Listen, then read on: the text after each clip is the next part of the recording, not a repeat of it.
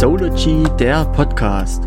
Wir stehen für Transparenz und Enttabuisierung psychosomatischer Krankheitsbilder. Mit diesem Podcast wollen wir Betroffenen, Angehörigen und Hilfeleistenden eine Stimme geben und auf psychische Erkrankungen aufmerksam machen. Und damit herzlich willkommen zum Sology Podcast. Ich bin Max und habe heute die Henrike mit dabei. Henrike, magst du dich ganz kurz vorstellen? Ja, hallo, hi, schön, dass ich da sein darf. Ich heiße Henrike Ortwein, bin 44 Jahre alt und komme aus Hamburg. Ich arbeite hier als Traumatherapeutin in eigener Praxis in Hamburg-Niendorf, aber auch online. Und damit eigentlich gleich die erste Frage, wie bist denn du überhaupt zu deinem Beruf gekommen? Was war so der Impuls für dich, diesen Beruf zu ergreifen? Eieiei, gute Frage. Ich hatte auch ein anderes Leben. Über 20 Jahre habe ich als Kripo-Beamtin gearbeitet im Bereich ähm, Todesursachenermittlung, sexueller Missbrauch, häusliche Gewalt und ähm, hatte da immer schon diesen Zugang zu den Menschen gespürt und diese dunklen Themen waren schon immer meins, in Gänsefüßchen gesprochen. Und äh, das hat mich dann so auf meinen Herzensweg gebracht, dass ich dann eine Ausbildung, ich habe erst klein angefangen, so mit Reiki, Yoga, progressive Muskeln, Entspannung Kursleiterin und bin dann professioneller geworden und habe dann auch die Lizenz ähm, für Heilpraktikerin Psychotherapie. Ich bin EMDR Traumatherapeutin, systemisch ausgebildet, wem das was sagt. Also ich habe dann einen großen bunten Blumenstrauß an Ausbildung mir angeeignet und bin dann immer mehr aus meinem alten Leben rausgesteppt sozusagen. Ja. Zwei Fragen, die sich mir jetzt gerade so gestellt haben. Ähm, war die Prüfung die Abschlussprüfung für die Heilpraktikerin der Psychotherapie schwer. Ich höre ja immer von ganz vielen Seiten, egal ob es die Heilpraktiker, ähm, ich sage jetzt mal Ausbildung oder Prüfung ist, ähm, oder Heilpraktiker für Psychotherapie. Wie empfandest du das? Ja, die haben das schon ziemlich angezogen, sagen auch die Dozenten. Ähm, also okay. früher, ich ähm, darf mir da kein Urteil erlauben, aber es, das war schon nicht ähm, easy. Ne? Also wir haben alle nur 24-7 Zeit und ich habe zum Beispiel dann irgendwann aufgehört, Fernsehen zu gucken. Klar konsumiere ich auch Nachrichten ab und an, aber nur dosiert. Aber ich habe dann meistens ja gelernt, weil das schon, also es wird nicht verschenkt, es ist ziemlich anspruchsvoll. Ist was ja auch gut ist, weil wir auf die Menschheit losgelassen werden und das, ähm, das soll dann ja auch ordentlich geprüft geprüft und ähm, Güte besiegelt sein sozusagen. Ja. So kann man sich das vorstellen. Da wird schon ausgesiebt, was ja aber auch berechtigt ist. Voll krass, definitiv. Und die zweite Frage, Traumatherapeutin. Also ich kenne das von unserem Setting. Wir bieten ja selber bei uns auf Station ähm, eine EMDR an, beziehungsweise halt unsere Ärzte. Ähm, und es gibt sau wenig ambulante Therapeuten, die sich das zutrauen ja, und da allgemein wenige mit der Qualifikation auch eine Traumatherapie ambulant durchführen zu können. Ähm, ist das einfach jetzt, weil du gesagt hast, du hast bei der Kribo gearbeitet, war das irgendwie so, dass du das einfach, du wusstest, du musstest jetzt irgendwie so Traumatherapeutin werden oder hat sich das so im Laufe deiner Bahn so ein bisschen für dich rauskristallisiert? Hat sich rauskristallisiert. Das, ähm, ich bin immer vielseitig interessiert und das, was mich interessiert, also ich habe auch ganz viele Bücher, ich bin so ein haptischer Typ auch, ähm, dass ich mir dann Bücher erstmal besorgt habe und das hat natürlich auch immer mit der eigenen Vita zu tun. Ne? Also ähm, das kommt ja nicht von ungefähr, dass mich solche Themen berühren oder auch ähm, interessieren und dann war ja schon klar, dass ich auch im, als Kripo-Beamtin diese dunklen Themen, so nenne ich sie immer, ähm, bearbeitet habe und da auch mal sehr empathisch mit den Menschen umgehen konnte, beziehungsweise auch so ein Feeling, Zugang zu denen hatte. Und das hat mich dann auf meinen Herzensweg, wie ich ihn immer nenne, gebracht. Genau, ja. Und dann ist das ja so ein Prozess gewesen, ne? Das ähm, jeder hat ja so Interessen und mag das eine mhm. lieber das andere und interessiert sich dann. Und früher durften das auch nur Ärzte oder eine Ärztin hat ja EMDR auch entwickelt und es wurde dann aber auch rechtlich geprüft, dass das auch ähm, für Heilpraktiker zugelassen ist. Und dann habe ich da die Ausbildung gemacht. Hat auch ähm, natürlich ein bisschen länger gedauert, aber mhm. das ist ja auch ähm, sehr sinnvoll, weil das ja, wie du auch schon sagst, jetzt kein, ich habe mir das Knie gestoßen und jetzt äh, puste man und ist wieder gut. Das sind ja andere Themen, ne? andere Steine im Lebensrucksack, die ich mir dann mit den Menschen anschaue. Und da ist natürlich fein, dass ich so eine andere Vita auch schon mal hatte als Kripo-Beamtin, weil ich da halt auch sehr viele dunkle Geschichten schon gesehen, berührt und auch ähm, Situationen kennengelernt habe, wo ich dann ad hoc vor Ort war, beziehungsweise dann im weiteren Verlauf die Menschen begleitet habe oder beziehungsweise dann auch schon schwere Unfälle, schwere Geschichten oder als Todesursachenermittlerin, da fährst du ja auch viele Sachen an, weißt du? Und ähm, dann hast du da, hast du schon mal mehr als nur ein Buch darüber gelesen. Total krass. Was mir jetzt gerade so hängen geblieben ist, ist dieses Wort Lebensrucksack. Das ist tatsächlich ziemlich charmant ausgedruckt für so seinen ganzen Lebensweg. Das habe ich auch noch nicht gehört, muss ich sagen. Das muss ich mir merken. Das ist ziemlich cool. Ähm, wie lange bist du dann jetzt schon Therapeutin? Durch Covid hat ja überall alles ein bisschen, da wurden die Prüfungen ähm, ausgesetzt. Deswegen habe ich jetzt die Praxis ein gutes Jahr. Ähm, und äh, diese Ausbildung, die dauern ja über drei Jahre. Also das ist, das ist schon ein bisschen länger, dass ich da dann aus diesem alten Leben rausgesteppt und diese Ausbildung alle absolviert habe. Aber ähm, genau, seit einem Jahr bin ich jetzt in der Praxis offiziell tätig. Aber der Ausbildungsprozess hat natürlich länger gedauert, beziehungsweise durch Covid mich auch ein Jahr Zeit gekostet oder wie auch immer man das betiteln möchte. Mhm. Wie viele Menschen betreust du jetzt gerade? Ähm, also numerisch ähm, durfte ich schon einige unterstützen. Also ich äh, counte mhm. die natürlich nicht, können jetzt im Rechnungssystem schauen. Ähm, das ist aber ganz spannend, das äh, werde ich auch in letzter Zeit oft gefragt oder öfter mal gefragt, ähm, dass es von jung bis alt ist. Also ich sage jetzt auch Männlein mhm. und Weiblein und auch gemischt. Also es gibt ja auch ähm, klar Kinder, die Wunden haben, Traumata, griechisch ist ja Wunde. Und dann gucke ich mir auch gern deren Rucksack schon an, ob da Kieselsteine, Steine oder Felsen im Rucksack sind, die die tragen oder auch bei Älteren. Ich habe auch seniorige Menschen, die ich unterstützen darf, wessen Last die tragen. Das ist ja auch nicht immer deine eigene, die du mit dir rumschleppst, sondern es kann ja auch auferlegte transgenerationale Weitergabe von Traumata ist auch so ein Spezialgebiet von mir, wo ich auch mit einer Klinik eine Kooperation ähm, habe. Also da gibt's äh, ein großes, interessantes Themenfeld. Das wäre nämlich so meine nächste Frage gewesen, ob du dich auf eine bestimmte Personengruppe spezialisiert hast und sagst, das ist mir einfach das, das, das Festigste oder so, oder ob du einfach individuell betrachtest. Aber die Frage hast du ja beantwortet. Das stelle ich mir auch schwer vor, weil du musst ja switchen einfach, ne? Das ist ja gar nicht so, gar nicht so eine Fernab schon von den ganzen Geschichten. Ah, Im Alter gibt es ja andere Schwerpunkte und alles Mögliche. Das ist schon beachtlich. Das stimmt, aber dadurch, dass ich jetzt selber auch äh, Kind habe, beziehungsweise auch diese andere Vergangenheit ja als Kripo-Beamtin hatte, und da musst du auch immer im Einsatz oder auch danach ja, du kennst es auch aus deinem Berufsleben, ziemlich äh, situativ äh, schnell dich einstellen. Und das kann ich zum Glück ganz gut, glaube ich. Oder wurde mir bis jetzt gefeedbackt. genau.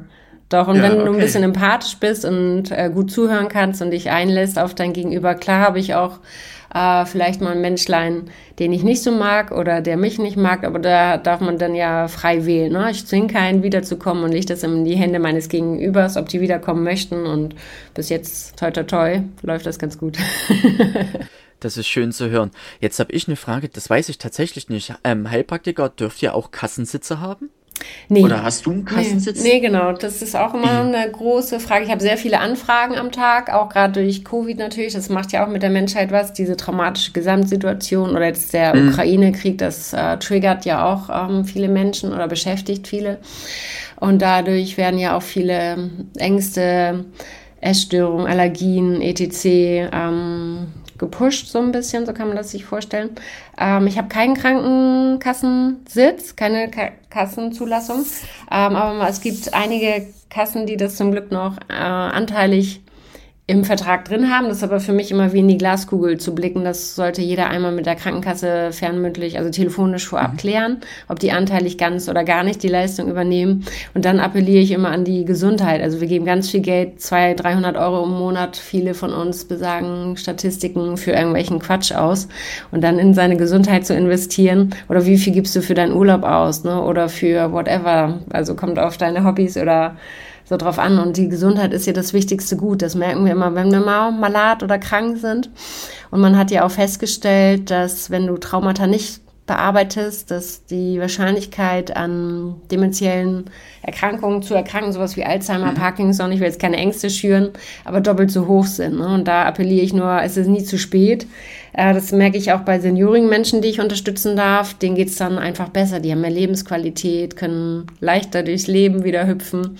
Ähm, das ist viel wert, da für sich zu sorgen. Aber das lege ich auch immer in die Hände meines Gegenübers. Also ich will da keinen binden oder zwingen. Auch wenn du ähm, eine Blume anschreist, dann wächst sie ja nicht schneller oder hübscher. Das muss jeder für sich selber entscheiden. Kann ich aber nur so unterzeichnen. Es ist tatsächlich wirklich wichtig, dass wir einfach das Geld oder äh, dass, jeder muss sich da an die eigene Nase fassen, ja, aber dass wir einfach schauen, okay, wo ist das Geld besser angelegt? Und unser Leben, unsere Gesundheit tragen wir halt einfach bis zum Ende mit und das sollte schon ein starker Fokus sein. Ähm, wie weit würdest du denn sagen, dass ein Erstgespräch sinnvoll ist und wie geht's nach einem Erstgespräch denn dann immer weiter?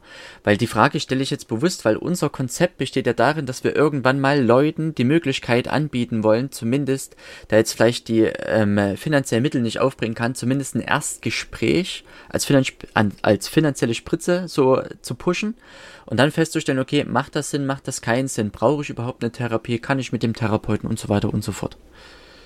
Ja, dieses Erstgespräch biete ich zum Beispiel ähm, unverbindliche kostenfrei an. Ich will auch keinen Menschen lebenslang an mich binden. Ähm, da kann man schon mal die ersten Fragen klären und auch gucken, ob die Chemie stimmt. Ne? Das ist ja ganz wichtig, um sich einzulassen und zu öffnen. Und ähm, also so handhabt das jeder anders von meinen Kollegen und Kolleginnen auch, aber ich finde es ganz wichtig, dass man da auch Fragen stellen kann und mal telefoniert, dann hörst du schon mal die Stimme oder ich biete es auch per Zoom an, dass man schon mal so Gestik, Mimik, Körpersprache, gefällt mir das. Ähm, ich kann, wenn man keine blonden Haare mag, sage ich manchmal so salopp witzig nochmal eine Mütze aufsetzen, aber das war es dann auch irgendwie. Ähm, deswegen finde ich das sehr wertvoll, dass es, ähm, also ich biete das gerne an, genau. Okay, das ist ja schon mal schön zu hören. Henrike, welche positiven als auch negativen Aspekte kannst du so ein bisschen benennen vielleicht? Was fällt dir vielleicht schwer oder wo denkst du, Mensch, das, das triggert mich vielleicht sogar so ein bisschen? Ja, wollen wir vielleicht erst mit dem, mit dem Negativen anfangen? Mhm. Was mir schwer fällt, wüsste ich jetzt ad hoc gar nichts. Also, oder hast du ein konkretes, was du meinst damit? Was fällt mir schwer? Nö, ich frage ist ganz offen, offen, offen gestaltet. Kann ja sein, dass dir da jetzt irgendwas einfällt, so jetzt in der, in der Zeit. Ja, sind es vielleicht die Fortbildungen, weil man ständig wegfahren muss, weil es so lange dauert oder ähm, ja, nee, das ganz geht ja heutzutage auch ähm, online ganz gut oder hybrid. Ich freue mich natürlich, wenn das in Präsenz stattfindet. So wie Supervision hatten wir jetzt letztens. Das war bei mir da live und in Farbe mit Anfassen. mhm. Das ist dann ja auch immer ganz nett nach dieser langen Zeit. Ähm, es geht aber auch online. Also ich arbeite ja auch viel online und ist rechtlich mhm. auch abgesichert. Und es gibt auch Firmen. Ich arbeite mit einer Firma zusammen, Zylaris. Ähm, die sind im Traumabereich, EMDR auch sehr fortgeschritten.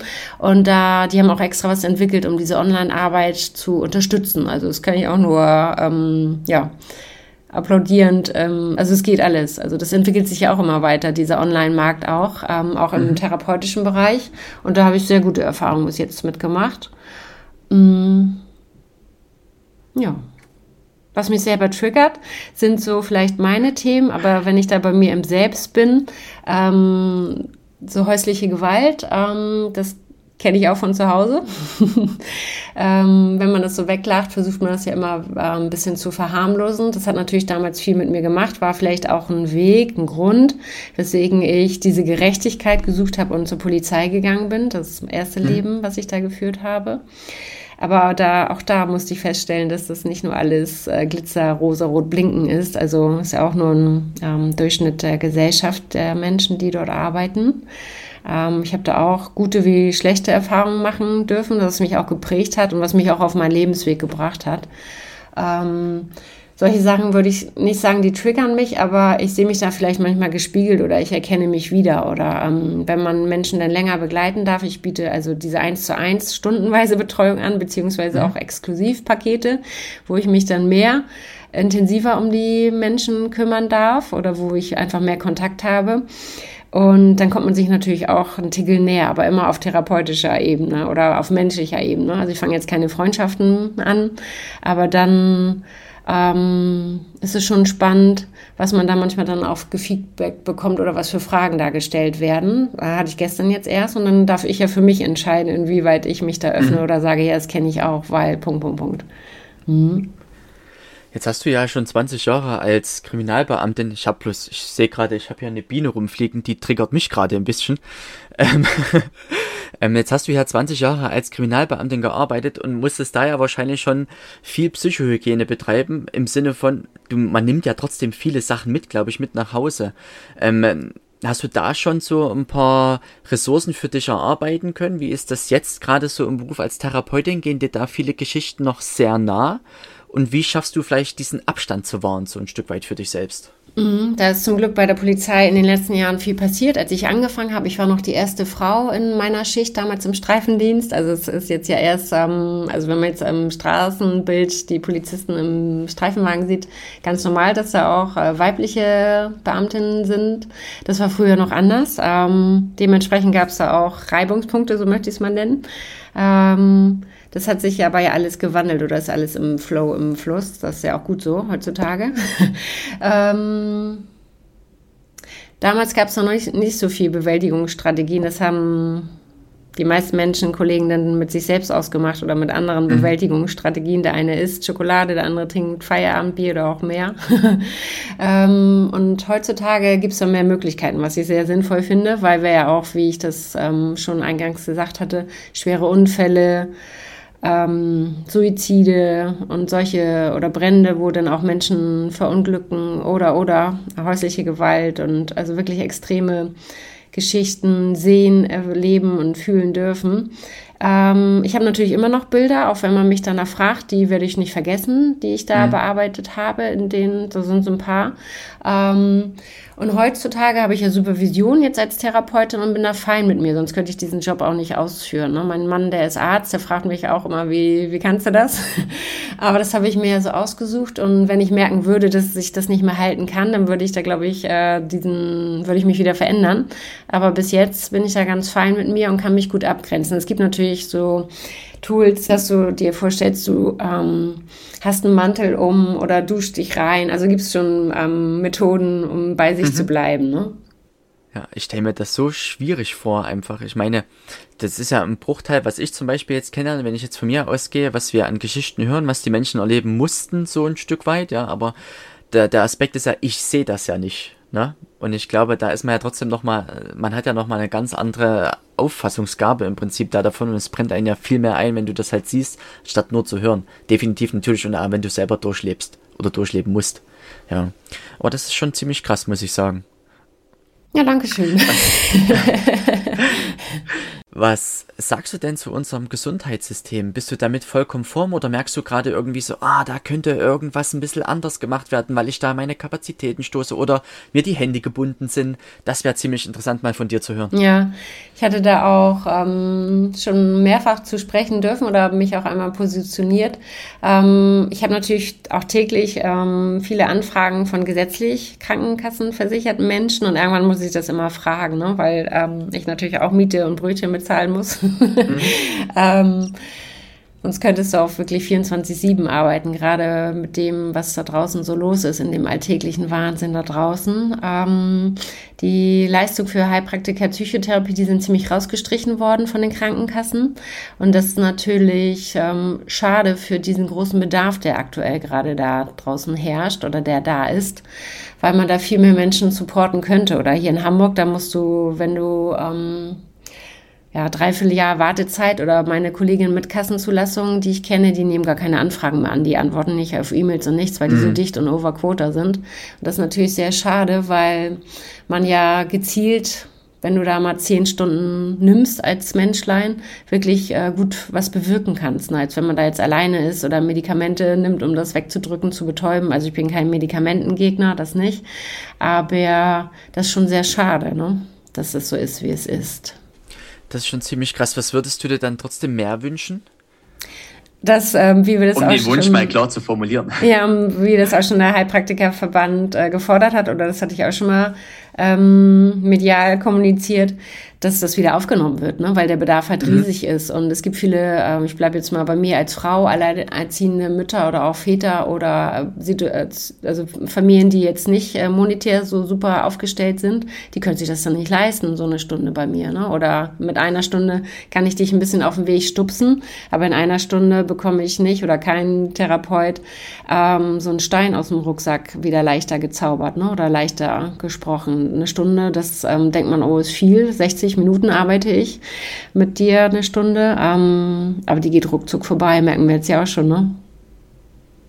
Definitiv, das ist eben das.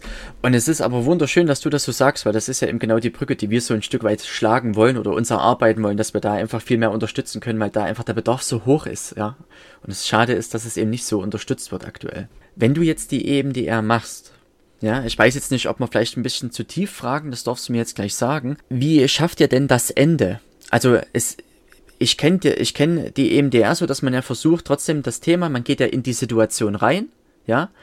Und wie machst du, wie machst du das Ende? Also ich, ich stelle mir das bei ambulanten Therapien immer unfassbar schwer vor, irgendwie, wenn du jetzt gerade in der Situation mit dem Patienten oder mit dem jeweiligen Betroffenen ähm, drin warst, dass das schwer ist, irgendwie diesen Punkt zu fassen, wo er wieder gefestigt aus deiner Stunde rausgeht, sozusagen. In der ersten Sitzung, in der ersten EMDR-Sitzung gucke ich mir eigentlich, also ich äh, gebe das Thema nicht vor, das lasse ich immer mein Gegenüber entscheiden, weil ich das auch Augen auf Augenhöhe ganz wichtig finde. Ähm, da gucken wir uns die Steine im Rucksack an oder was mein Gegenüber mitbringt. Das ähm, ist, ich weiß natürlich die Überschrift so ein bisschen durchs Vorgespräch, mhm. aber ich würde da nie forcierend reingehen und den irgendwie pushy da hintreiben, um Gottes Willen. Da hat jeder die Zeit und ähm, bringe ich Liebe und Geduld mit und warte einfach ab, bis sich das ergibt. Beziehungsweise plant dann auch immer genug Zeit ein, um die da wieder rauszuholen, dass ich die safe und sicher wieder nach draußen entlassen kann, also aus der Praxis raus oder aus der Online-Sitzung, weil das ja was mit einem macht. Und ich esse kein Eis mhm. mit denen, das äh, wissen die Leute auch. Also ähm, wir haben ja eher die dunklen, emotional bewegenden Themen.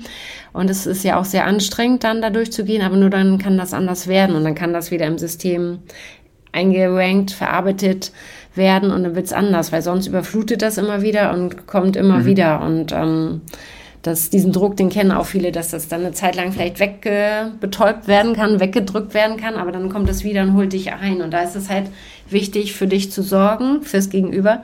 Und dann gemeinsam ist es halt auch leichter. Ne? Und ähm, genau, weil ich da ziemlich gut ausgebildet drin bin, kann ich das halten und kann dich dann halt online wie auch in der Praxis unterstützen, auffangen und abholen. Kommen die Patienten zu dir im Erstkontakt, dass sie noch gar nicht wissen, dass sie vielleicht die Diagnosestellung haben oder kommen die da teilweise aus einer Klinik heraus und sagen dann, okay, ähm, wir haben jetzt die EMDR angestupst und jetzt brauche ich einfach einen Ambula äh, ambulanten Therapeuten, der das weiter begleitet?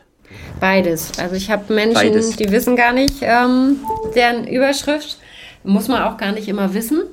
Ähm, das erkenne ich dann ja, oder dahingehend mhm. bin ich dann ja ausgebildet, das einzuklustern, also einzuranken.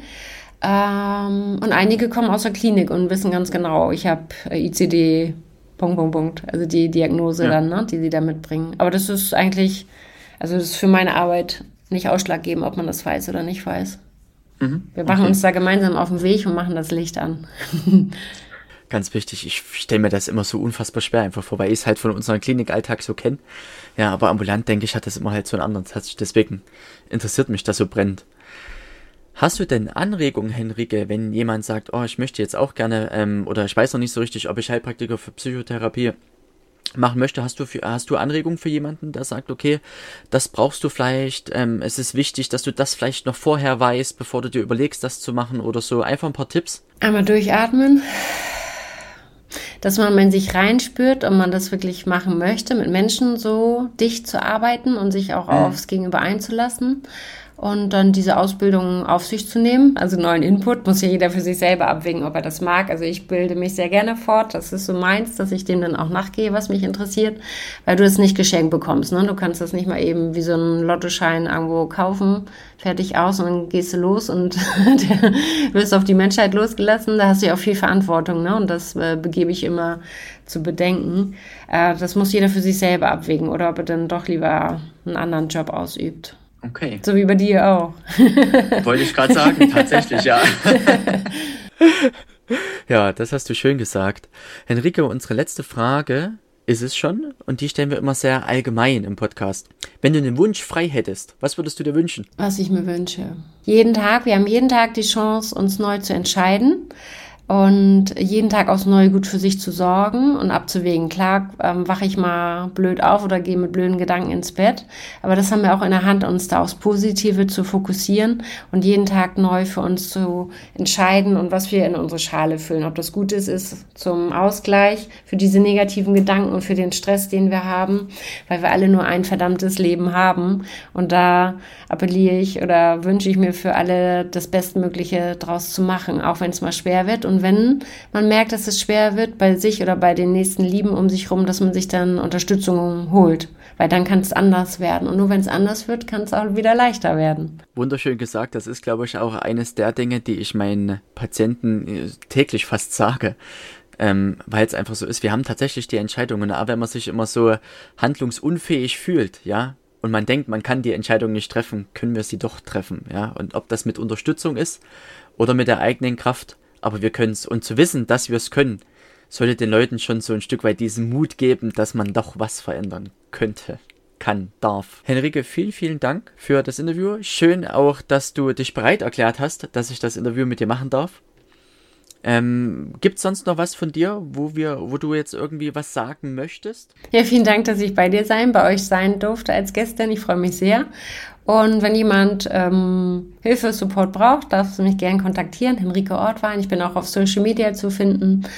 Und sonst wünsche ich dir einen wunderschönen Tag und danke dir für deine Zeit und dein Lauschen. Das ist ganz, ganz lieb. Und was wir auch machen, Henrike, ist natürlich dein ganzes Social Media, deine Webseite etc. danach in unseren Posts verlinken, dass die Leute einfach direkt zu dir kommen, wenn gerade Zuhörer aus Hamburg Nähe kommen, na, dass ihr bei der Henrike einfach mal vorbeischauen könnt. Das lieb. Vielen lieben Dank.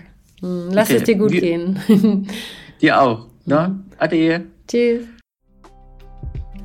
Danke, dass du dir diese Folge angehört hast. Falls dir die Folge gefallen hat, würde ich mich über eine Bewertung und ein Like freuen. Folge uns auch auf Instagram oder schaue auf unserer Webseite sology.info vorbei, um weitere Infos zu erhalten. Dort kannst du uns auch dein Feedback dalassen oder uns kontaktieren, wenn du auch Teil dieses Podcasts werden möchtest oder irgendetwas anderes auf dem Herzen hast. Wir hören uns.